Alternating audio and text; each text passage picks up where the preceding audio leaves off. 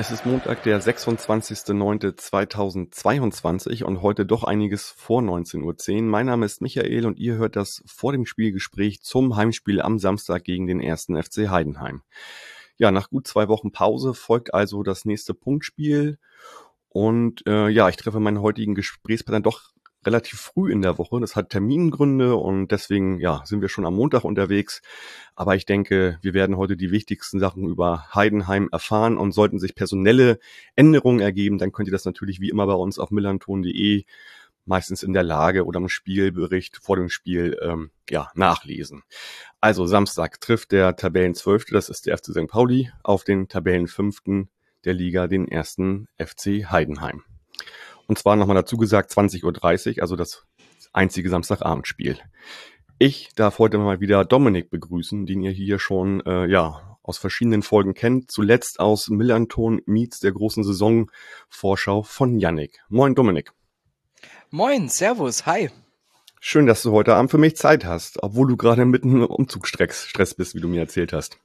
Ja, genau, also mitten im Stress, aber natürlich für die gute Sache, für das runde Leder und die Liebe zum Sport, da lässt sich doch immer wieder was einrichten. Sehr schön. Okay, Dominik, nochmal kurz vorab. Äh, einige kennen dich schon, die meisten wahrscheinlich äh, entweder vom Millanton oder aus deinem eigenen Podcast, äh, die beste aller Zweiten, ähm, die ja auf mein Sport-Podcast äh, läuft. Trotzdem mal vorweg, wer bist du, was machst du so in deinem Leben? Und warum bist du Fan vom ersten FC Heidenheim? Ja, also wie gesagt, ich bin Dominik, ich bin 25 Jahre alt, hauptberuflich arbeite ich in einem freien Radio in Ulm, bin nebenzu Blindenreporter und dadurch kam dann eben auch die Geschichte mit dem FC Heidenheim ins Laufen. Ähm, ich habe angefangen, schon im Kindesalter für meinen Opa ähm, zu kommentieren, was auf dem Bildschirm passiert. Und dann habe ich natürlich geguckt, wo gibt es solche Möglichkeiten denn überhaupt in der Nähe. Hatte dann das Glück, dass der erste FC Heidenheim dann, dann doch irgendwann mal den Sprung in den Profifußball geschafft hat. Und ähm, bin dann seit der Saison 15, 16 dort als Blindenreporter aktiv und genau so kam das Ganze dann zustande mit dem Schlossberg, dem Albstadion und alles, was um den FCA passiert. Alles klar. Und ich glaube bei dir, ähm, ähm, ja, ähm, du hast auch noch eine zweite Fußballliebe, die du in deinem Herzen trägst. Wenn ich deine, deine, deinen Podcast-Folgen so höre, das ist der VfB Stuttgart, richtig? Richtig, genau. okay, alles klar. Ähm, dann, ja, lass uns doch mal direkt rein so in die, in die Heidenheim-Themen gucken. Ähm, vorletzte Woche beim letzten Punktspiel, also euer Heimspiel gegen Kaiserslautern, wurde ein spezieller Trainer, äh, Frank Schmidt, euer Trainer, äh, ja, äh, hat, sein, hat sein 15-jähriges Jubiläum als Trainer im ersten FC Heidenheim gefeiert. Wir nennen ihn ja liebevoll beim Millanton nur den Allesfahrer Frank. Ähm, es gab eine große, große Choreo bei, euch im Stadion. Äh, äh, wie, wie war denn so die Stimmung im Stadion? Wie, und vor allen Dingen, wie hat das Frank aufgenommen? Gab es da irgendwie so ein Feedback? Ja, also man, also zum einen war er vor Spielbeginn schon ähm, vor der Osttribüne unserer Fankurve. Ähm, und natürlich die Reson, also zum einen Stimmung war Bombe. Also auf die, so einen Tag fieberst du natürlich ja auch hin. A als Verein, B als Fan. Du weißt ganz genau, da läuft alles ab. Da wird Monate vorher geplant für diesen einen Moment. Und äh, ich, wahrscheinlich konnte er es gut unterdrücken, aber ich bin mir ziemlich sicher, dass ihm dann doch auch eine Träne mal runtergelaufen ist, als die Kameras mal nicht hingeguckt haben.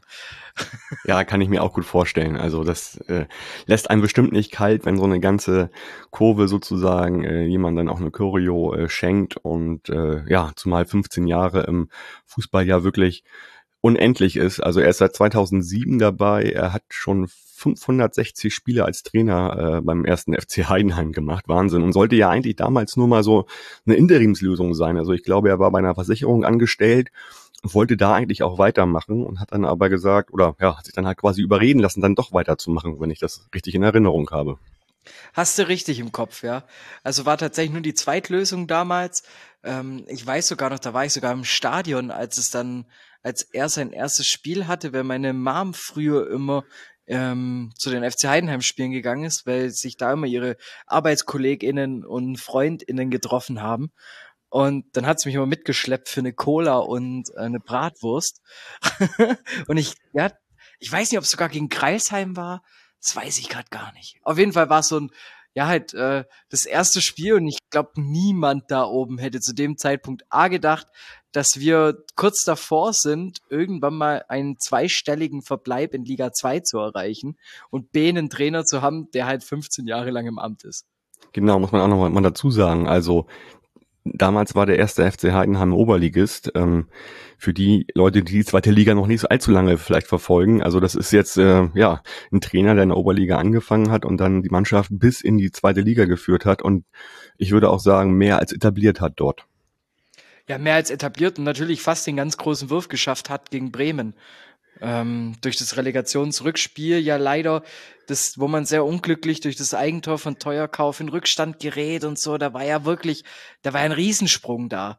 Und schade eigentlich, dass man es da nicht gepackt hat, weil ich sage immer, natürlich wäre es ein bisschen größenwahnsinnig zu sagen, hier Heidenheim Liga 1, auf der anderen Seite so ein Jahr lang Party, die dich schon mitnehmen. ja, und ihr kratzt ja eigentlich mittlerweile fast jedes Jahr da ähm, ja, äh, oben bei den, bei den Aufstiegsrängen mit. Ja, dieses Jahr auch schon wieder. Und damit komme ich auch zu meiner nächsten Frage. Also aktuell ist äh, Heidenheim auf Platz 5, hat nur ein Spiel verloren in dieser Saison. Wie zufrieden bist du denn mit dem Start von Heidenheim? Ähm, ja, wir haben jetzt knapp ein Drittel der Saison schon gespielt und äh, ja, wie ist denn so dein, dein Zwischenfazit bisher? Ja, überragend.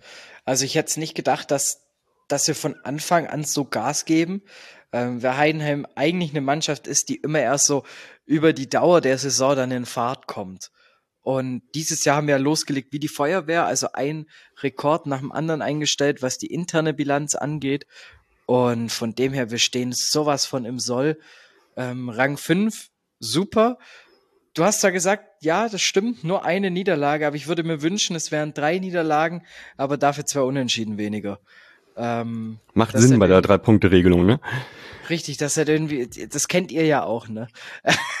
also jetzt, jetzt, Jahren. ja, letzte Saison gar nicht unbedingt, aber diese Saison ist es schon wieder ein bisschen auffällig eigentlich, ja, stimmt. Ja, da, da denkst du dir lieber, komm, verlierst du lieber zwei, dafür gewinnst du wieder zwei mehr und äh, dann würde die Welt nochmal ganz anders aussehen. Aber im Endeffekt, ähm, wir performen, finde ich, sogar wieder leicht über. Ähm, und es ist interessant zu sehen, dass jetzt halt auch, ich sag's jetzt mal, renommierte Sportfachzeitschriften und Blätter ähm, einfach auch schon von so einem Saisonstart von Heidenheim ausgehen. Das ist immer so ganz, ganz kurios, wenn du in der Stadt unterwegs bist und dir halt irgendwie so denkst, okay, keine Ahnung, hier war ich mit zwölf mit meinen Kumpels immer in der Stadt einkaufen. Da hat sich da oben für den Verein irgendwie noch kaum jemand interessiert. Äh, und jetzt hast du einen renommierten Zweitligaverein, wo die Erwartungen so hoch sind, dass du gefühlt jedes Spiel gewinnen musst. Der Wahnsinn. Ja, das fühlt sich auch quasi fast so an. Also man hat halt Heidenheim immer unter, also mittlerweile unter den ja, Top-Teams irgendwie so. Also ich habe die jedenfalls immer äh, so im Kopf. Also sieht man ja auch wieder diese Saison. Also laufstärkste Mannschaft von allen Mannschaften in der zweiten Liga. Das ist Heidenheim aber eigentlich immer, weil es ist, glaube ich, auch die, die Ansage von Schmidt, ähm, dass das alles über quasi die Bereitschaft zum Laufen und den Kampf auch viel geht. Ne? Ja, also du musst, wenn du in Heidenheim Profi spielen, also Profispieler werden willst, musst du einfach eine ordentliche Kondition mitbringen. Du musst Bock haben, diese ganzen Wege zu laufen. Ähm, das sieht man auch unsere Stürmer. Die Heatmap gehört nicht ab der Mittellinie auf, sondern die geht auch mal gerne bis weit in den 16er zurück. Und das ist halt eben dieser Malocher Fußball, dieses Ackern. Und das, das brauchst du einfach auch für das Spielsystem von Frank Schmidt wenn man das jetzt mal so vergleicht mit den ersten Jahren Zweitliga-Fußball, war, waren wir sehr auf Konter ausgelegt und haben auch sehr viel einfach steile Bälle gespielt, steil Klatsch. Das hat sehr lange sehr gut funktioniert. Und jetzt muss man ja trotzdem sagen, hat man einfach einen sehr intensiven Ball, wo man sagen kann, hier, du kombinierst dich aus dem eigenen 16er raus. Und da müssen nun mal die Stürme und die offensiven Flügel den Weg mit zurückgehen, müssen sich anbieten, Dreiecke bilden. Und wenn du da irgendwie auch nur bei 95% Fitness stehst, glaube ich, wirst du auch einfach nicht berücksichtigt für die Startelf. Ja, das wäre auch ein Wunsch an, an meine Mannschaft gerade, da vielleicht auch noch mal ein bisschen was draufzulegen. Vor allen Dingen auch wenn Heidenheim kommt, dann geht einfach nur, äh, glaube ich, viel über die Bereitschaft, äh, diesen Kampf dann auch anzunehmen und einfach genauso viel oder vielleicht ein Stück mehr zu laufen an dem Tag wie Heidenheim. Ding Dong Werbung. Heute mal wieder ein Veranstaltungshinweis für unseren Werbepartner, die Kehrwieder Kreativbrauerei.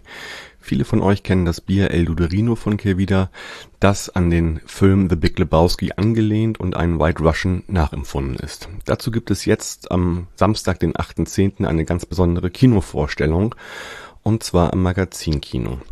Klar, es wird der Film The Big Lebowski gezeigt, aber dazu gibt es auch noch einen Talk mit Thorsten Vogels, einem deutschen Schauspieler, der in dem Film mitgespielt hat, ein Vorprogramm, ein Filmquiz, als Special Drink logisch den White Russian und ein Gewinnspiel. Zusätzlich gibt es in der Bierbühne in Winterhude noch ein dazugehöriges Biertasting und zwar mit dem Kehrwieder-Chefbrauer Olli Wesselow. Die Infos dazu findet ihr auf der Facebook-Seite von Kehrwieder unter facebook.com slash kreativbrauerei. Bitte denkt wie immer stets daran, Bier, White Russians und jeglichen anderen Alkohol verantwortungsvoll zu genießen. Ding Dong, Werbung, Ende. Ich hatte es ja gesagt, wir sind jetzt bei knapp einem Drittel angelangt, also zehnter Spieltag. Ich habe mir noch mal das Spiel gegen Lautern angeguckt, das 2-2. Äh, mir sind so ein paar Spieler aufgefallen, die neu bei Heidenheim diese Saison sind. Und vielleicht kannst du ein bisschen was dazu sagen. Also in der Abwehr fällt mir auf Lennart Meloni, dann im Mittelfeld Adrian Beck, Florian Pick und ja, Jan-Niklas Beste kann man eigentlich fast gar nicht als Neuzugang betrachten, weil er zwei Jahre vorher schon ausgeliehen war von Bremen. Aber kannst du was zu diesen drei, vier Spielern vielleicht nochmal sagen? Also, die ja anscheinend mittlerweile auch in der Stammelf sind. Also zum einen äh, Pick als Leihrückkehrer war verliehen an Ingolstadt, ähm, ne? An Ingolstadt, genau. Ähm, von dem her, der, er hat einen ganz schwierigen Stand eigentlich in Heidenheim. Also es ist nie so, dass du jetzt sagst, er ist der prädestinierte Startstammspieler. Und ähm, ich glaube aber, dass er mittlerweile diese Rolle einfach angenommen hat. Dass es halt eben oft über die Bank geht, aber dass er natürlich voll da sein muss, dass wenn es von Anfang an ist. Und ich glaube, was ihm fehlt ähm, zum richtigen Durchbruch, ist einfach mal wirklich so ein Erlebnis, wo du sagst, hier, ähm, macht drei Buden in einem Spiel, bereit zwei vor und ich glaube, dann legt der einen, einen Steilflug hin, als, als ob alles zu spät wäre. So. Ähm, von dem her, da bin ich, ja, da wusste man so grob, was auf einen zukommt, sagen wir es mal so. Ähm, von wem ich komplett überrascht bin, ist tatsächlich ähm, Adrian Beck, der vom SSV Ulm kam. Aus der ähm, Regionalliga, ne? Aus der Regionalliga, auch das sind ja nur, ich glaube, 35 Kilometer Luftlinie Stadion zu Stadion. Ähm, heißt, die Region hier kennt er, den Fußball, der, der in Süddeutschland gekickt wird, vor allem in dem, im, im Heidenheim-Alb-Donau-Kreis. Das ist ja auch so eine große Stärke, finde ich, von Heidenheim, eigentlich jede Saison. Immer ein, zwei, drei Spieler hervorzuholen, die so aus dem Umkreis, aus der Region kommen und die aber dann gleich auch wieder gut, gut aufzubauen. Das ist so meine, mein Empfinden bei der ganzen Sache ja, es, es, es ist, also er könnte den gleichen Werdegang hinlegen wie ein Sebastian Griesbeck zum Beispiel. Der kam damals auch vom SSV Ulm, direkt in die zweite Liga reingeworfen, die dritte Liga übersprungen. Und im Endeffekt sieht man jetzt, wo Griesbeck im Nachhinein jetzt gekickt hat und noch kickt. Also das ist schon auch so ein Qualitätssiege, den der FCH einfach hat. Ähm, ich finde den besten Neuzugang, ha, was ein Wortwitz, ähm, ist dann auch schon Jan Niklas Beste. Ähm, Du hast ja. schon gesagt, war bei Bremen hat er gekickt gehabt, war jetzt ja bei Regensburg letztes Jahr, hat da ja schon gezeigt, zu was er fähig ist, dass er Standards treten kann. Und jetzt muss man mal nur gucken, bei Regensburg zwei Jahre lang gekickt, ähm, hat dort 42 Spiele, glaube ich, gemacht, sechs Tore, sechs Assists. Jetzt in Heidenheim schon bei neun Spielen zwei Tore, zwei Assists, Mittelfeldmotor, treibt an, holt sich die Bälle gerne mal hinten zurück, ist gallig, aggressiv.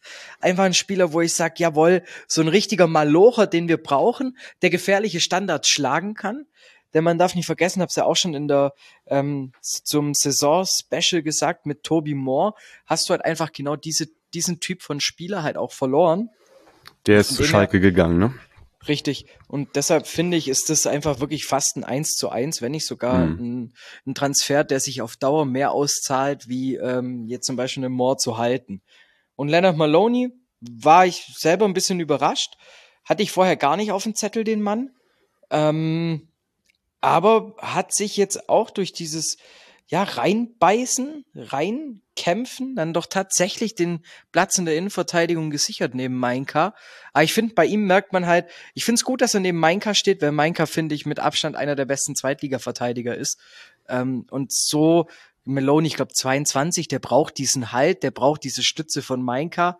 Und ich glaube, so ergänzen sich die beiden so gut, weil im Endeffekt der FCH macht wieder das, was er am besten kann, und das ist verteidigen. ja, nochmal dazu gesagt, er kam vom BVB, ich weiß jetzt gar nicht, BVB 2, glaube ich sogar, ne? Genau, aber hat, glaube ein Spiel für die Profis gemacht. Okay, also war im erweiterten Profikader, aber ähm, generell in der, in der zweiten wahrscheinlich, genau. Ja, zwei Spiele, ha. Ja, okay. Ich habe mal nachgeguckt. Alles klar. Ja, okay. Ähm, wenn wir mal so Richtung, Richtung Samstag gucken, ähm, wie denkst du denn, wird Heidenheim bei St. Pauli auftreten? Also Heidenheim hat diese Saison schon mit verschiedenen Taktiken gespielt, wie ich gesehen habe. Zuletzt hat sich aber so ein 4-1-4-1 mit Kleindienst als einzige Spitze herauskristallisiert. Was denkst du, wird, wird äh, Schmidt das jetzt so durchspielen lassen, also auch gegen St. Pauli, oder meinst du, er wird das anpassen, um sich äh, ja, an den Gegner anzupassen? Sehr gute Frage. Da habe ich mir nämlich auch schon Gedanken drüber gemacht. Weil zum einen, ihr mögt keine Dreier- oder Fünferkette, je nachdem. Genau. Ähm, auf der anderen Seite, wir spielen halt gerne mit einer Viererabwehr. Und ich könnte es mir durchaus vorstellen, dass vielleicht je nach Spielverlauf wir uns anpassen werden und dann auf diese Dreier respektive Fünferkette umstellen sollten. Ansonsten kann ich mir vorstellen, dass wir einfach diesem System treu bleiben. Ähm, vielleicht auch, was ich mir schon überlegt hatte, weil du jetzt die Spieler dazu hast, ihr spielt ja eher eine enge Raute, ähm, dass sich Schmidt vielleicht überlegt, sogar eine breite Raute spielen zu lassen.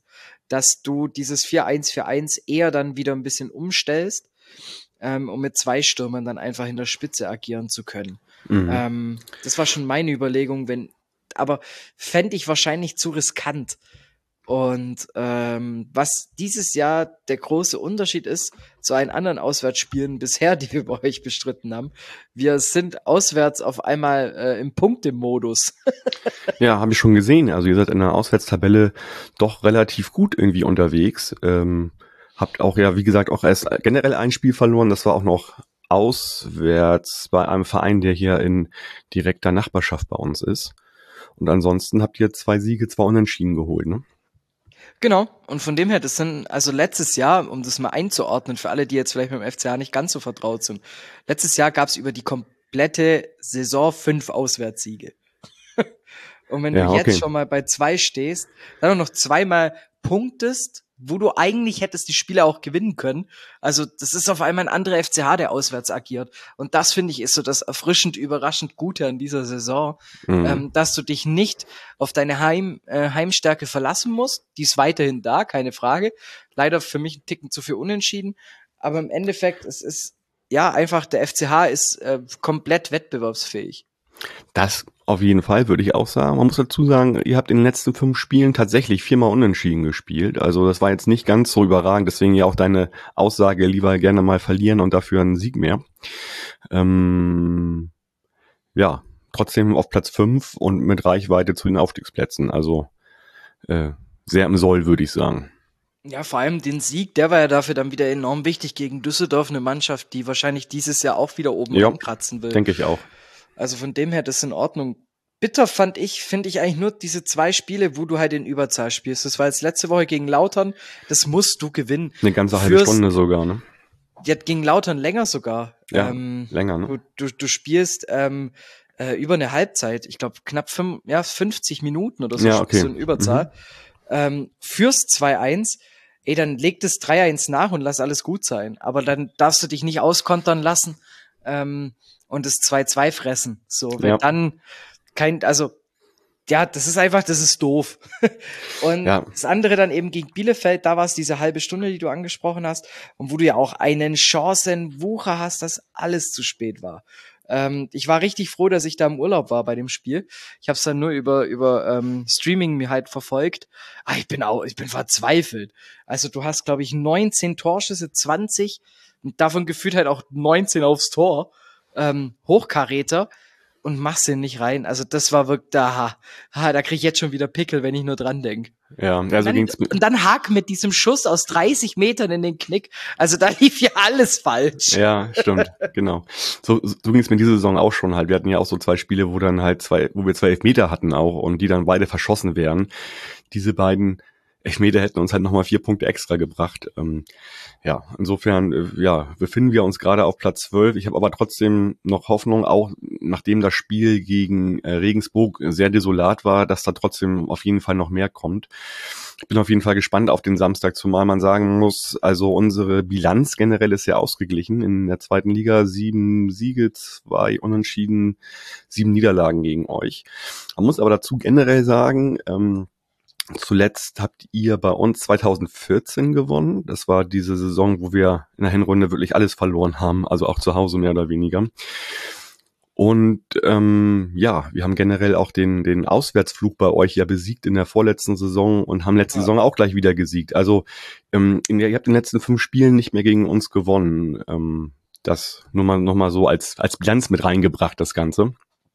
Und insofern bin ich da schon gespannt. Also äh, die Bilanz sagt eigentlich, dass wir da vielleicht ein bisschen vorne liegen.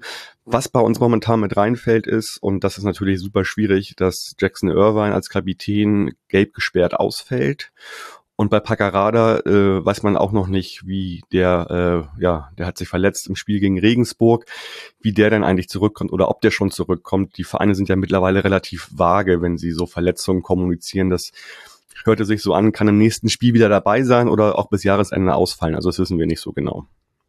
Also ich, ich lege mich da schon fast fest, wenn Paccarada ausfällt, werdet ihr nicht gewinnen. Also da könnte ich fast schon meine Hand ins Feuer legen. Ähm, weil dieser Spieler der einzige bisher war, der dem FCH in allen Spielen wehtat. Burgstürmer ja, mal ausgeklammert. Letztes Jahr. der auch, dem, ja. Mit, mit den äh, gefühlt äh, zwei Schüssen in vier Minuten und drei Toren daraus zu machen, so. Ähm, aber im Endeffekt finde ich, ist wirklich Paccarada der Schlüsselspieler, weil er auch genau diese, ich sage jetzt mal, ja, die, die, die Flanken und die Laufwege da reinstößt, wo es uns weh tut. Und das passiert auf der Gegenseite nicht wirklich.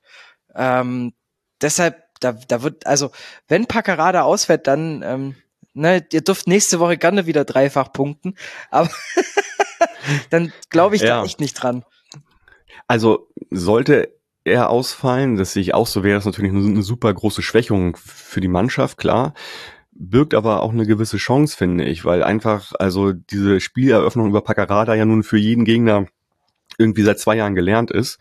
Und wenn dann mal ein Lars Ritzka da spielt, kann das auch mal ja ganz anders sozusagen funktionieren, die Spielweise von St. Pauli. Und dann sind wir vielleicht auch überraschender. Also ich würde das nicht als ganz große wie soll ich sagen, großen äh, Rückschritt sehen, wenn er nicht spielt. Ja, doch äh, einerseits schon, andererseits nicht. So kann ich das vielleicht sagen. ja, ich, ich weiß, worauf du hinaus willst, aber das, das funkt, also ich glaube halt, dass so eine Umstellung auf so einer Schlüsselposition bei euch ähm, gegen einen Gegner, der jetzt auswärts weiß und eine auswärts eine breite Brust hat, ne, dass es dann einfach schwierig wird. Also zu schwierig wird. Ähm, ich glaube, wenn jetzt, ohne jetzt hier irgendeinen Verein die Leistung schmälern zu wollen, ne? Aber wenn du jetzt vielleicht eine Mannschaft hast, die noch nicht so ganz in, in, in Fahrt gekommen ist, so, ähm, oder vielleicht mal einen Rückschlag mehr erleben musste, nehmen wir jetzt zum Beispiel Düsseldorf, ne, als aktuelles Beispiel. Ich glaube, da würde ich deine Argumentation mehr bejahen, wie jetzt gegen Heidenheim, weil die Mannschaft einfach zu gut im Groove ist. Und das, also dafür ist dann auch Frank Schmidt einfach Trainerfuchs genug, um genau da reinzustechen, wo es weh tut. Ja, ja. Also bei uns spricht ja eigentlich vieles dagegen. Also wir haben wirklich ein ganz, ganz schlimmes, schlimmes und schlechtes Spiel gegen Jan Regensburg abgeliefert in Regensburg vor zwei Wochen, wo, wo sich viele die Köpfe gerauft haben.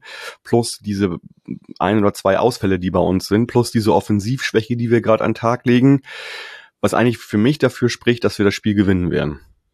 Das ist nämlich genau die Situation, die wir schon oft hatten bei St. Pauli und dann, äh, dann, dann passiert da irgendwas, was quasi für uns spricht am nächsten Samstag. Das, das glaube ich. Vielleicht lass uns doch mal gleich tippen für den nächsten Samstag. Was, was denkst du denn, wie es ausgeht? 2-4. 2-4, ja, das ist natürlich recht. Ne? Bei uns fallen immer generell viele Tore bei den Spielen. Also, ja, so unter sechs geht ja keiner da mehr auf den Platz. Und unter sechs machen wir es ja eigentlich kaum, das stimmt, da hast du recht. Aber ich glaube, auch das wird nicht passieren dieses Mal. Ähm, zumal beim letzten Spiel, ne, im März äh, dieses Jahres, da gab es ein 1-0 nur, ne? Also von uns ein Sieg gegen euch. Ähm, ich glaube, es wird wieder ein 1-0 für uns.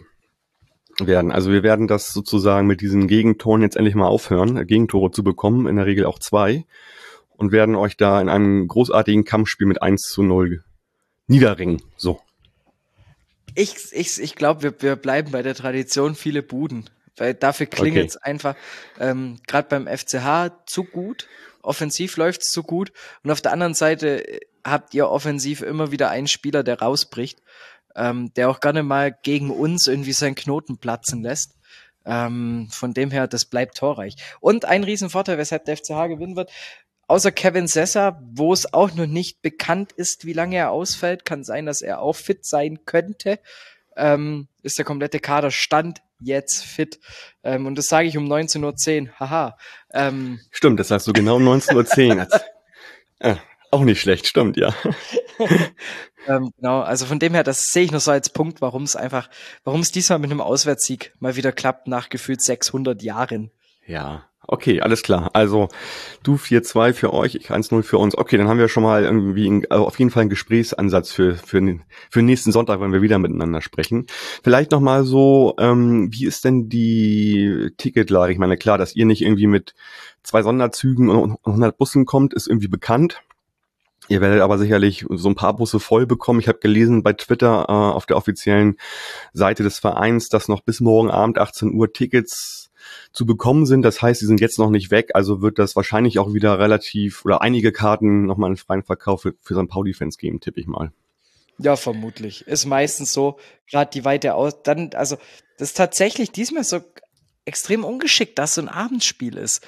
Da kannst du jetzt nicht mehr kurz entspannt ähm, morgens losfahren und bist du abends wieder daheim, sondern bist du einfach direkt zwei Tage weg. Ja, so. aber die meisten kommen ja eh nach Hamburg und bleiben gerne irgendwie auch mal ein, zwei Nächte. Insofern. Ja, wir also Schwaber also, müssen doch schaffen. Ah, stimmt, okay. Ja, gut. Ja, okay, dann, dann ist nichts mit Ausschlafen Sonntag. Ja, aber ich denke schon, dass die meisten dann da bleiben werden und dann auch noch sich einen schönen Abend machen werden, tippe ich mal. Ähm, gut, werden wir beobachten. Ich gehe davon aus, dass auf jeden Fall noch Tickets auf den Markt kommen. Wird man unter der Woche sehen. Gibt es ansonsten noch irgendwas bei euch im Verein, über das gesprochen wird, was wir hier noch nicht mitbekommen haben? Oder auch in der Fanszene? Gibt es irgendwas? Ist, also ich sage mal, Heidenheim und Sandhausen, da gibt's irgendwie nie so spezielle Punkte, die man ansprechen kann, weil es eigentlich kaum negative Sachen gibt. Ja, vielleicht hast du ja was mitbekommen. Das ist ein negatives nix, einziges Personal, über die wir uns dann wahrscheinlich am Sonntag unterhalten können, ähm, wird wahrscheinlich Marne und Busch sein. Da sind die Vertragsverhandlungen wieder ähm, mitten in vollem Gange.